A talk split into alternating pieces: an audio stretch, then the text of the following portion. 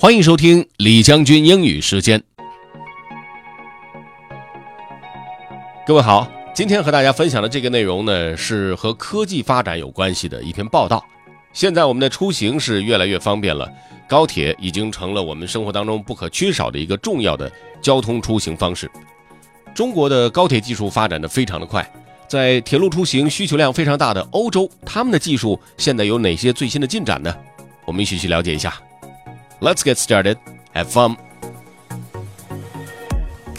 World's First Hydrogen Trains Launch in Germany by Bryan Lynn, September 19, 2018.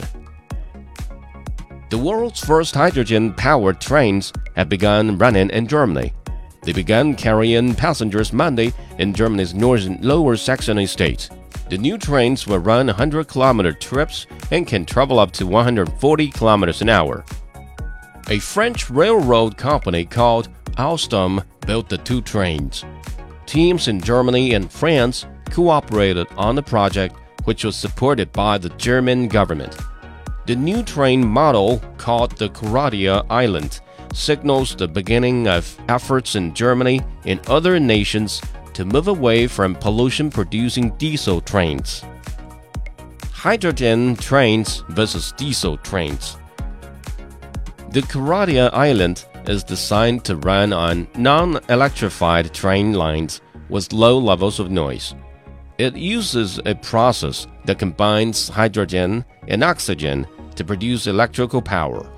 If the system produces more energy than the train needs at that time, it can store the extra energy in batteries. The only emissions are water and steam. A single tank of hydrogen can run a Coradia Island train for about 1,000 kilometers. This is very similar to the distance a diesel powered train can run on with a single tank.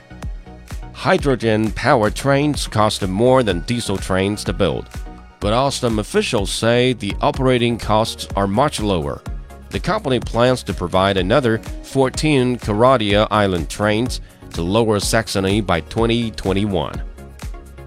The head of railroad operations in the area, Carmen Schwabl, praised replacing diesel trains with hydrogen. She said the move was an important first step in using clean burning technologies to reach climate protection goals. Schwabl added, We also do this because about 120 diesel train sets in our vehicle pool will reach the end of their lifetime within the next 30 years, meaning we will have to replace them. The experience gained with this project help us find a sustainable and practical solution. Officials say the area's many wind turbines will produce part of the energy to create the hydrogen to power the trains. Alstom says several other European countries have also expressed interest in developing hydrogen train systems. France has already said it wants its first hydrogen train to be operating by 2022. Bryan Lynn wrote this story for VOA Learning English. Kelly Jean Kelly was the editor. 其实，关于氢动力的使用，早在十几年前，宝马就曾经推出了这个氢动力的宝马七系的豪华轿车。那个时候，就已经在尝试着做这个清洁能源用在交通工具上的这样的工作了。当然，经过十几年的发展，这样的技术呢已经比较成熟。现在你看，用在火车上，如果这样的清洁能源技术可以用在更多的交通工具上面，我相信咱们的环境肯定会变得越来越好。至少蓝天你可以看得越来越多了。OK，如果你想回听本期节目，可以关注重庆之声的微信公众号“重庆之声”，点击品牌，进入李将军英语时间就可以了。另外，还可以在喜马拉雅 FM 上搜索李将军，就可以找着我了。OK，that's all for today. Thanks for listening. This is generally 李将军，下期节目见。